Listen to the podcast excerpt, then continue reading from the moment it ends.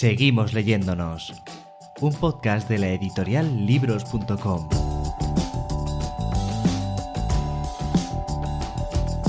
Normalmente eh, comenzamos estas entrevistas, pues yo presento al autor, le pregunto qué tal está, introducimos un poco el tema, vamos viajando entre preguntas, pero hoy ha pasado una cosa un poco particular y es que Hoy teníamos planeado hacer una entrevista con Mauricio Hernández, autor de El silencio del diente que quiso ser una flor, y con Paco Herranz, autor de dos libros en libros.com, Gorbachev, Luces y sombras de un camarada y Venidos del frío.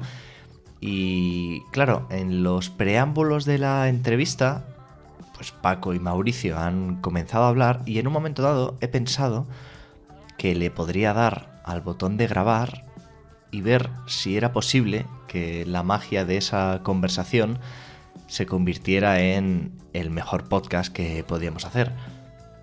Y así ha sido. De antemano te pido disculpas porque a lo mejor la calidad del sonido no es la habitual en este programa, pero creo que merecía la pena preservar esa conversación y esa grabación indiscreta, sin ninguna participación por mi parte, para que disfrutes de dos periodistas que saben de lo que hablan y que son unos apasionados de su profesión. Así que, como yo les he dicho a ellos, a veces lo mejor que puede hacer uno es quedarse en silencio y permitir que sean otros los que cuenten la historia. Regresaste y ahora escribes libros, claro, a mí no me sorprende que cuando tu vecino, eh, tú le dices, mira, soy Paco Herranz, y te, te, en Google y lo primero que encuentres eh, Paco Gorbachev, pues eh, yo creo que para muchos es la, es la primera referencia, ¿no? Si alguien yo tuviera que preguntarle algo sobre la Unión Soviética, sin duda alguna, o sobre Rusia, sería a ti.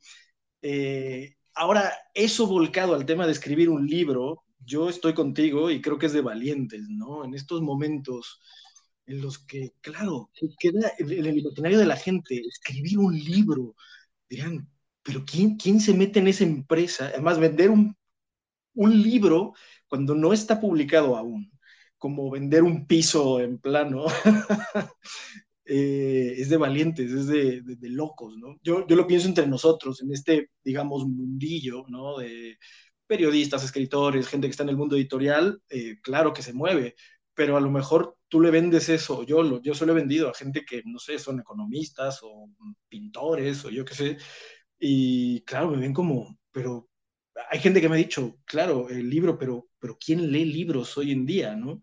Y claro, yo conozco la respuesta, pero sé que también existe mucha gente que ya no lee libros, ¿no? Que, que, que ver un libro en papel, dicen, ah, claro, es que tú, como eres periodista y vives, eh, yo qué sé, en tu mundo, escribes, haces cosas raras como escribir un libro. y, no sé, a mí me daba adrenalina, me daba incluso vértigo. Que, el que la gente viera ya con, o que mucha gente viera con esa distancia el tema de, de un libro, ¿no? El concepto libro. ¿Quién, quién, escribe un libro? ¿Quién, publica un libro en papel hoy en día? Entonces, eh, yo creo que gente como tú lo tiene que hacer, ¿no? Gente que ha visto mucho, que ha caminado mucho, ¿no? Gente que... Yo estuve, eh, esto eh, poca gente lo sabe, cuando yo volví de Rusia, pues claro, teníamos los corresponsales que habíamos cubierto la Primera Guerra, pues teníamos muchas imágenes que no se habían publicado. Y cuando yo regresé, eh, regresó también el que era el corresponsal del Diario 16, que se llamaba Carlos Bradac. Si tú tecleas Carlos Bradac en internet, te va a salir que fue un corresponsal histórico que trabajó en Diario 16, eh, argentino. Bueno, este era de que en vez de que el que compraba era el International Herald Tribune, eh, o sea, sabía un huevo. Y coincidimos allí en Chechenia y cuando volvimos a España eh, nos pusimos a, queríamos hacer un libro sobre Chechenia. Y por desgracia no hicimos el libro porque él falleció, le dio un infarto en mitad de la calle y no, empezamos solamente a hacer el guion, eh, un poco el índice de lo que queríamos hacer. Y luego yo, mm, a mí siempre me pareció que hacer un libro estaba muy bien, pero me parecía que era una tarea ya no solo de valientes, sino de titanes, ¿sabes? O sea, muy, y decir, bueno, ¿y, de qué hago un libro no va a hacer una novela, ¿vale? Yo no soy, yo no soy de hacer novelas. Claro. Eh, yo decía, bueno, pues hago un ensayo, pero o hago, pues escribo sobre qué, pues sobre Chechenia sí, ¿no? Lo que tenía pendiente. Pero luego como Carlos se murió, ya, bueno, me metí en la redacción y ahí sí que ya, mm, cuando me di cuenta, se me había pasado ese tren, ¿sabes? Y, lo cogí después, cogí otro, ¿no? Claro. Hombre, qué pena. Qué pena. Eh, pero bueno, sí. no sé, ¿sabes? He tenido, el problema de esto es que tienes proyectos. Tenía otro proyecto de llegar y regresar a Chechenia después de 25 años y haber hecho, pero claro, cuando empecé a mirar eh, lo complicado que era desde aquí, los permisos que hacían falta, que además yo quería subir a la montaña eh, donde había estado y tal, eh, empezaron a desanimarme, me dijeron, mira, no te van a dejar, te van a poner muchísimos problemas, pero también lo típico que son proyectos que te pasan por la cabeza o que escribes cuatro cosas y luego ese, ese también era un proyecto que, que me hubiera gustado volver y de hecho sigo pensando porque claro es que hace 10 años que no te lo creas hace 10 años que no vuelva a Rusia oye y no al respecto eh, no crees que esos proyectos eh, por decirlo de alguna manera truncos eh, no forman parte, no alimentan de alguna manera este último proyecto que tienes. Lo digo, lo, digo porque al final yo creo que todos los que nos embarcamos en este, yo no sé si todos, pero por lo menos a mí también me ha pasado que he tenido muchas ideas, ¿no? He hecho, bueno, yo me, yo me pago para ir a, o sea, yo me gestiono económicamente para ir a una guerra como freelance, eh, mil ideas que vienen a la cabeza que al final no concluyes, pero por ejemplo, en este libro eh, yo me di cuenta, en este que, pues, en el que sigo en campaña, en el silencio del diente que quiso ser una flor, me di cuenta que no es necesario ir directamente a un tiroteo, en un, al corazón bélico de, uno de los puntos calientes del mundo, para contar una guerra, ¿no? para contar los ecos de una guerra. Eh, yo honestamente me inspiré mucho en, en un reportero que, que admiro brutalmente, que es Plácido García Planas, eh, reportero de La Vanguardia, que para mí es eh, un referente o el referente de lo que es contar una guerra, porque es alguien que no sucumbe al morbo de los disparos, de la sangre y los muertos. Él al contrario, va a contar una guerra desde los vivos. Él se va a, un, a zoo, ¿no? En Kabul, o, cuenta el drama humano a raíz de un, de un envoltorio, de un condón, tirado en el suelo eh, entre dos tanques soviéticos en Afganistán. Entonces, él empieza con, él, él busca la paradoja, él busca, él, cuenta una historia, él, eh, pero cuenta la realidad. Y yo me di cuenta que, que, es eso, no necesariamente uno tiene que ir a ver una bomba, a ver un niño eh, volándose en pedazos en una zona marginal de África, ¿no? Uno puede contar los ecos de la guerra civil aquí, aquí mismo en España, heridas que nunca se han cerrado. Eh, uno en el momento en el que se sienta en un bar y empieza a ver cómo una persona insulta a, Pablo Iglesias que aparece en la pantalla eh, diciendo una cantidad de barbaridades públicamente y otra persona se indigna y se empiezan a pelear como si estuvieras en 1936 o en 1939, eh, te da una idea de que la guerra es algo mucho más complejo que un sitio cercado de bombas y de granadas, ¿no? Creo que hay muchas cosas que contar. Entonces fue para mí una experiencia interesante ver que eh, la guerra es mucho más que eso, ¿no? Eh, sobre todo un tema como la guerra civil aquí, ¿no? Que eh, es muy difícil tocarla sin incomodar a alguien, ¿no? De cualquier bando, de cualquier, no me gusta llamar ideología. es absolutamente imposible. Mauricio. O sea, y además aquí hay esa tendencia guerra civilista que, yo lo veo por los alumnos. Yo eh, la asignatura pues eh, que doy es un poco hablas del periodismo y del cambio social que ha provocado. Entonces lo, es una excusa para hablar de cómo ha influido el periodismo en la sociedad, en la historia. Cuando eh, hablo del franquismo ya empiezan a, a tomar más nota, les ves más inquietos. Mira, ayer cuando estaba Raimundo, Raimundo es el que vino a dar la clase, vino a darnos una charla sobre la transición. Bueno, él contó su historia y tal, y la gente le preguntó sobre, un alumno eh, le preguntó sobre el búnker, y él se quedó y dijo, luego después me dice, oye Paco, qué bien. yo, tío, que son jóvenes, tienen 20 años, 19, 20 años, pero saben mucho, están muy informados y tú les ves que están mirando el ordenador, pero lo que están haciendo es chequear lo que está contando, están mirando, ¿entiendes? Son y les, sigue interesando a esta generación de 20 años, les sigue interesando, interesando muchísimo la, la dictadura de Franco, pero yo creo que sobre todo la guerra civil, tío, porque la guerra civil sigue generando, tiene como ese, no sé eh, cómo explicarlo, ese, esa atmósfera de caos, pero también de revolución, de lucha de, de, las dos etapas que luego se ve en, la Segunda Guerra Mundial. Y todavía, también es verdad que hay mucha desinformación, muchas cosas que no se han contado bien. Eh, y la verdad es que sigue, tirando, sigue teniendo mucho tirón universitario. La guerra civil sigue teniendo mucho, creo que diría que más incluso que el, que la guerra civil. Y episodios, por ejemplo, eh, eh, Raimundo, Raimundo eh, me contaba la última semana de la guerra civil en Madrid, es lo que le llamaban la semana, no, no lo conocía, la semana del huevo duro, que él no sabe por qué se llama así, pero la semana del huevo duro es la última semana en Madrid en la que hay una guerra civil dentro de la guerra civil. No sé si esto lo conocías.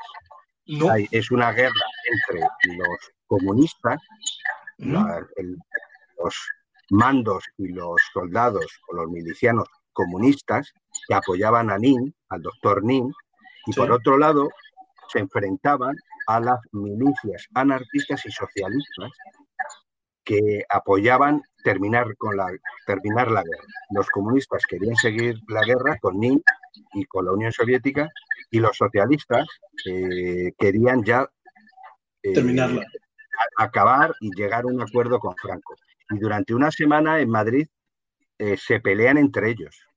Hay una guerra civil entre ellos, literalmente, ¿vale? Y como yo conocía de Raimundo, que me había contado esta historia de cómo llegaron los últimos combates a la misma plaza, a la misma puerta de Alcalá y al Parque del Retiro, porque la sede del Partido Comunista estaba en la calle Serrano 5, calle Serrano 3, y que los últimos disparos son en la parte que da al norte de, de, la puerta de Alcalá. Por eso la puerta de Alcalá, la parte que da Cibeles está mejor que la que da y todo el mundo dice, ah, eso es por los bombardeos. dice, no, no, no es por los bombardeos, es por los, los tiros eh, que se tiraron entre, entre los propios republicanos en, el, último momento. Esa, esa, etapa está poco contada. Pues mira, ahí, ahí hay un tema para, un reportaje y un libro. No, a ver, este hombre, mira, eh, Raimundo eh, tiene un libro que, que, es este, que eso es la historia de los maquis, ¿vale? Y que es la historia, de, la, historia de los últimos maquis. La ha hecho novelada. Este hombre se ha tirado 15 años haciendo este libro. Lo ha novelado porque decía que había demasiados problemas, eh, pero prácticamente el 90% del material es, es histórico. Y es que este hombre, este hombre también, este está también trabajando ahora en, otro libro, y este la mayoría de las cosas que hace es las, las novelas, porque así dice que no tiene tantos problemas y puede, eh, digamos, no comprometer a nadie, ¿entiendes? Entonces, pues también es un referente para mí. Este hombre trabajó en el periódico de Cataluña eh, cuando se estaba negociando la Constitución del 78 y, sigue escribiendo, tiene, está ya jubilado y, ahora está escribiendo sobre un sobre los años 80. Y ahora, porque la verdad es que, claro, imagínate, todo lo que sabe. Pero es que si te das cuenta, eh, es un. Hay, hay como un, un, fervor por el, por el pasado hoy en día. Eh, no sé, o a lo mejor será que llevo mucho tiempo viéndolo, pero llegó un momento en el que digo, o sea, tú cuentas este caso, em, de, esta publicación, ¿no? de los imprescindibles, o de este caso de la guerra civil, dentro de la guerra civil de, los propios republicanos. Eh, pero si uno abre hoy cualquier periódico español, eh, digital o en papel, hay un tema sí o sí que refiere a memoria histórica, guerra civil, dictadura, todos los días. Todos los días. Es un tema de actualidad, sí o sí. O sea, no pasa un solo día sin que haya un reportaje, una nota, una columna, algo que refiera a la guerra civil, dictadura. Eh, entonces llega un punto en el que yo creo que es obligado plantear o, pensar sobre esa línea que divide el presente y el pasado, porque eh, evidentemente repercute en el discurso político. Yo cuando veo a las generaciones más jóvenes, como bien dices, que, lo viven incluso con pasión, es gente muy interesada, algunos muy informados, otros muy desinformados, eh, pero, pero lo viven, viven, han rescatado un, tema que es de dos o tres generaciones eh, arriba. ¿Sabes? Hay gente que evidentemente no tiene ni idea lo que es el hambre, el frío o un disparo, pero siguen viviendo, cogen banderas, hay, un, hay una guerra de banderas eh, desde hace tres años que, mm, nos obliga a, contar eso, a, verlo, qué, es lo que está pasando. ¿no? Yo recuerdo que justo hace tres años, exactamente hace tres años, en, en Zaragoza,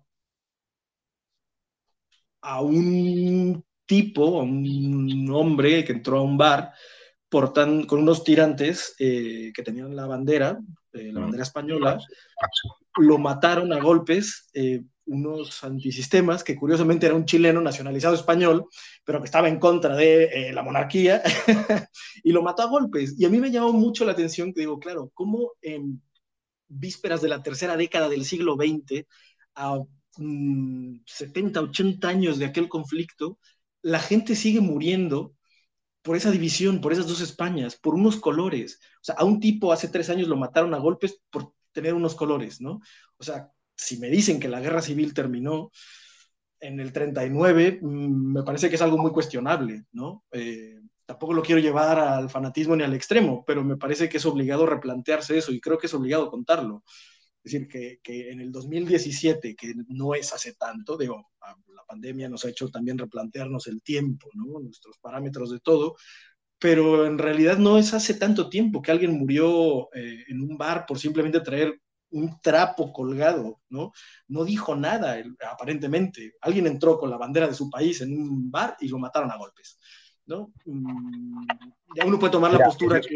Otra de las cosas, tú como eres Mm, mexicano, que lo entiendes perfectamente, es el problema de, la apropiación del símbolo. Es decir, la bandera española de ahora, que es la roja durante la pandemia la gente no podía sacarla porque era un signo de derecha, un signo fascista. Claro. y, también he contado a mis alumnos la anécdota de mi cuñada. Mi cuñada es peruana y cuando pues estábamos en mitad del confinamiento más severo, pues que la gente se ponía mano al Escobar o ponía y sacaba la bandera, pues mi cuñado decía, no, no, ni se te ocurra sacar la bandera porque nos van a colocar en, una ideología y tal. Me decía, pero si es el símbolo de, España, de todos, y en, Perú no pasa nada. ¿eh? En Perú tú sacas la bandera y, y, no quiere decir que seas de izquierdas ni de derechas, simplemente que eres peruano. Aquí no, aquí. Eh, pero además es que siempre ha pasado así, Mauricio. Yo me acuerdo de, con veintipocos años que entonces se llevaba la banderita en el reloj que era muy cutre, había que poner una pegatina. Ahora, pues hay marketing de todo tipo y puedes tener tirantes, relojes. Cuando tú tenías la pegatina en el reloj, ya inmediatamente decían, no, este es facha, este es de fuerza nueva. Este eh, o la pegatina en el coche, no sé si tú recuerdas también. Eh, tener la bandera en el. Bueno, claro. Entonces, eh, yo intento hacer algo de pedagogía con mis alumnas, mis alumnos y decirles: mirar, la bandera de España es un símbolo, pero es un símbolo de un territorio, de, con unas normas y tal. No solamente es de, de, una, de un lado, de la derecha o de la ultraderecha. Algunos lo entienden, otros no. Es, es como, son las cosas así y no. Eh, digo, bueno, ¿y, cómo entonces, cómo demuestras fuera que eres español? No sé, ¿sabes? Con tu DNI o con tu pasaporte. Pues, claro. Pidiendo un vino de La Rioja, yo qué sé. Si no te sientes español, pues ya está, no, no, no sigamos discutiendo. Y luego estaba el concepto, porque les hablo a veces de nacionalismo, la influencia que ha tenido el nacionalismo en la prensa, que ha sido muy importante en la sociedad. Y de ahí, claro, inmediatamente se salta al tema del patriotismo, ¿vale? Que son cosas distintas. Tú puedes ser patriota y no ser nacionalista. Total. ¿Entiendes? O no, Pero ser patriota y no ser de derecha. ¿Eh? O ser patriota, bueno, patriota y de derecha generalmente son conceptos que van de la mano, pero tampoco tienen por qué ser. Claro, pero tú eh, puedes ser patriota y ser de izquierdas. Pero ah, ya eso de derechas, como, ah, ¿eres patriota de izquierdas? No, eres, eres un poco tonto. No. no, no, no, o sea, eh, ¿por qué no puedes estar orgulloso de cosas de tu país? Yo estoy muy orgulloso de la política de trasplantes que hay en España. Estoy súper orgulloso. Es el mejor país del mundo en ese sentido. Por ejemplo, eh, y bueno, no sé, eso se me ocurre que eso no es nada polémico, porque ya podemos decir, estoy, mm, y ya podríamos decir, mm, de algo político, algo económico, no, no voy a entrar en eso, pero cuando hablas de trasplantes es que es unánime. Y eso no ocurre más que en España. Bueno, pues, pues estoy orgulloso de eso. Por eso soy patriota, pues en eso soy un patriota. Y no soy nacionalista. Entonces, bueno, yo creo que, que ahí hay que hacer mucha, mucha pedagogía. Porque las banderas, y, sigue habiendo muchos chavales jóvenes eh, que no tienen ni idea del pasado, que, que se han aprendido el cara al sol y lo cantan, como el que cantaba una canción protesta en la época de Franco, ¿entiendes? Contra el régimen. Claro. No, no sabe lo que hay detrás, no, no sabe quién eran los falangistas, eh, en fin, no tienen ni idea. Pero al final todo eso termina definiendo este presente que yo creo que es el que es digno de contar, ¿no? Digamos, todas estas contradicciones. Eh, estas, a mí hay una escena que me gusta mucho, eh, una escena real, que hasta hace, bueno, hasta que llegó la pandemia, que lo jodió todo, pero se podía ver todos los jueves en la Puerta del Sol. Los jueves a las 7 de la tarde, eh, un grupo de personas se reunía, no sé si sigan reuniendo, pero todos los jueves a las 7 de la tarde, eh, los jueves al sol, eh, gente, mm, republicanos nostálgicos, gente que, pide la exhumación de, sus abuelos, bisabuelos, tíos, etcétera, ¿no? Y enfrente, justo en, una, en una de las tantas, bueno, de los de las puertas del corte inglés o de algún sitio en la Puerta del Sol, siempre hay un señor mayor vestido de legionario, con toda la parafernalia nacionalista que te puedas imaginar, eh, y los mira con desprecio. Y es una imagen tan fuerte de todos los jueves que ya pasa desapercibida, es tan normal. Y si uno se detiene a mirar que eso es algo de, es una estampa de todos los días, es una postal de todos los días, porque está todos los jueves, los eh, republicanos, los nostálgicos de la República pidiendo reparación, justicia, con pancartas de desaparecidos, banderas republicanas, y el señor mayor vestido de legionario mirándolos con desprecio todos los jueves, y en medio de ellos una horda de turistas, me parece que es una estampa digna de todos los días y que revela mucho, ¿no? Más allá de, de nosotros ubicarnos en el, en el pasado, sino decir, esto ya forma parte del presente.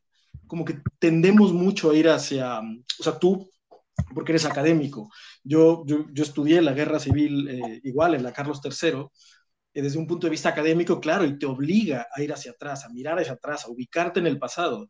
Pero cuando uno se ubica como periodista y sale a la calle a contar cómo es, si sigue viva la guerra civil hoy en día, puede encontrarse con esas estampas que a lo mejor a alguien de toda la vida de aquí le puede pasar desapercibido, pero no, es algo que sigue vivo, es algo que llama la atención, eh, hay símbolos muy fuertes, hay escenas que siguen eh, la, ¿cómo se llamaba? Hogar social, cuando estaba en, en, frente de Colón, ¿no? Y, los choques ahí de gente de ultraizquierdas contra gente de ultraderechas, eh, banderas franquistas, banderas carlistas, que, estamos en 2020 y hay gente que se envuelve en la, en la cruz de Borgoña.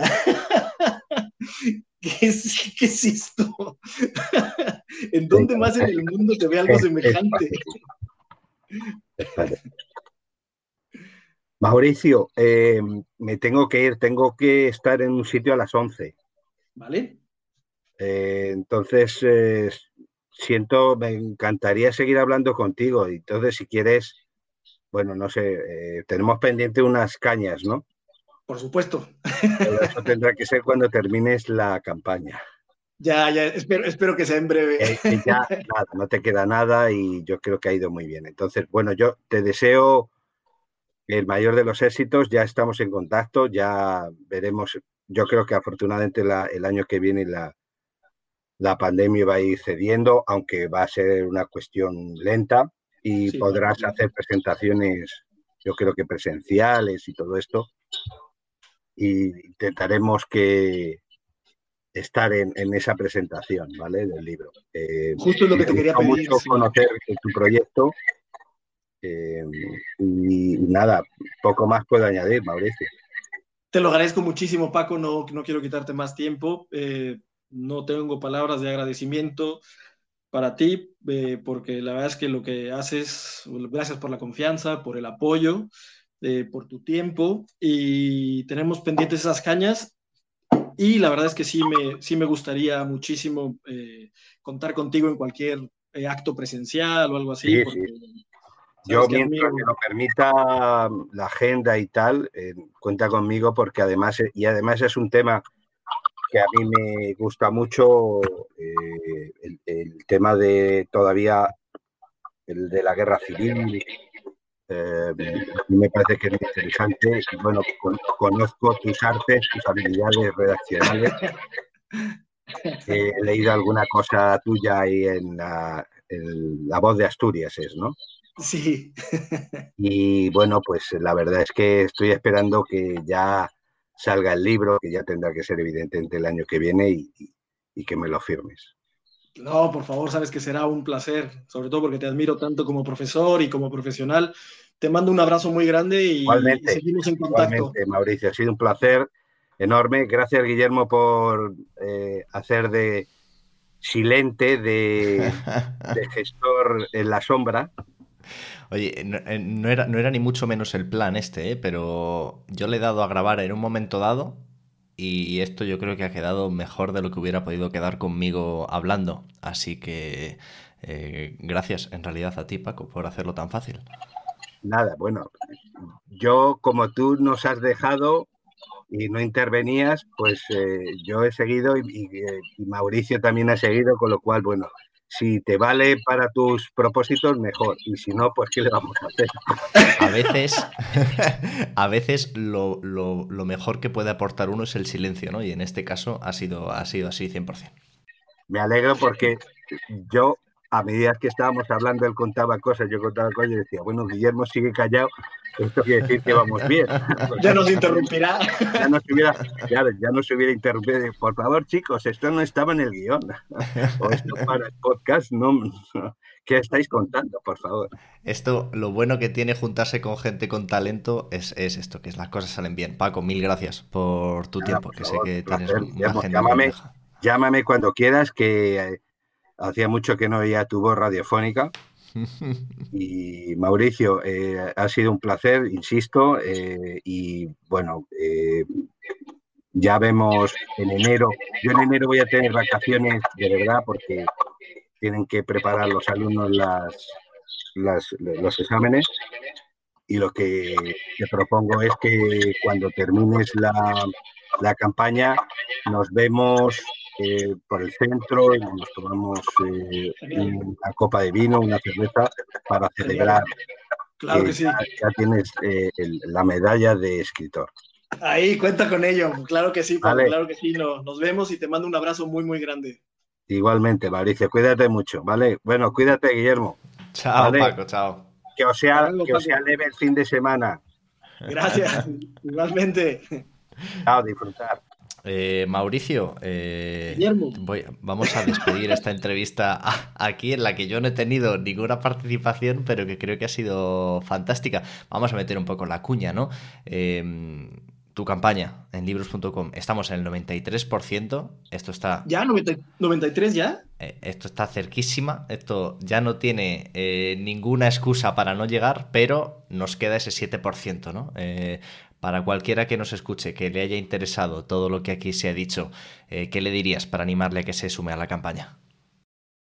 Pues yo simplemente quisiera añadir que mm, es un libro con muchas sorpresas, eh, con muchas imágenes contadas. Es un libro que para mí es mucho más que un libro y que em, es una oportunidad para tener otra postal de una España que queremos conocer, es simplemente una mirada, una mirada extra sobre algo que aún se puede descubrir eh, en el día a día. Pues no está mal, ¿no? Nada mal. Eh, Mauricio, te deseo mucha suerte en lo que te queda de campaña, que creo que va a ir eh, fantásticamente bien. Y a mí, me, a mí me suena bien eso de encontrarse cuando termine para celebrar, ¿vale? Por supuesto, no, y también en libros.com tendremos que hacer un brindis o algo. Eso es. Muchas gracias por tu tiempo, Mauricio. un abrazo. Una, cosa, una cosa, Guzmán. Claro. Hay algo que te quería comentar. Sí. Eh, he visto que en, la página de libros.com hay un libro en campaña que igual y a ti te puede interesar. Porque pensé en ti es de un chico, me parece que es un chico mexicano que cuenta algo sobre eh, la guerra civil o algo así. Se llama El silencio del diente. Mm, no me suena. Una cosa de esas. Yo te lo dejo por si lo quieres mirar y. Eh, Como para hacerme mecenas, ¿no? O algo así. Efectivamente. Ese es el espíritu, ese es el espíritu para conseguirlo. Mauricio, eres un crack. Eh, un abrazo fuerte. Te mando un abrazo muy fuerte y seguimos en contacto. Igual, chao. Hasta luego, Guzmán. Seguimos leyéndonos es un podcast de la editorial libros.com con el objetivo de conectar, conectar con todos aquellos que hacen posible nuestro trabajo autores que confían en nosotros para poder publicar sus obras, mecenas que las hacen posibles gracias a sus pequeñas aportaciones, librerías que son nuestras aliadas para poder hacer llegar esos títulos al público y que puedan ser leídos y en definitiva toda la cadena de valor que hace posible que podamos seguir editando libros. ¿Tienes una idea para un libro que te gustaría ver publicada? ¿Tienes una pequeña librería y te gustaría que la diésemos a conocer en este programa? ¿O simplemente te gustaría contarnos tu historia y tu relación con la literatura? Ponte en contacto con nosotros. Nos encontrarás en las redes sociales como arroba libroscom y puedes entrar en contacto directamente conmigo a través de mi correo electrónico guillermo Nos seguimos escuchando, nos seguimos leyendo en el siguiente programa y gracias por creer en la cultura.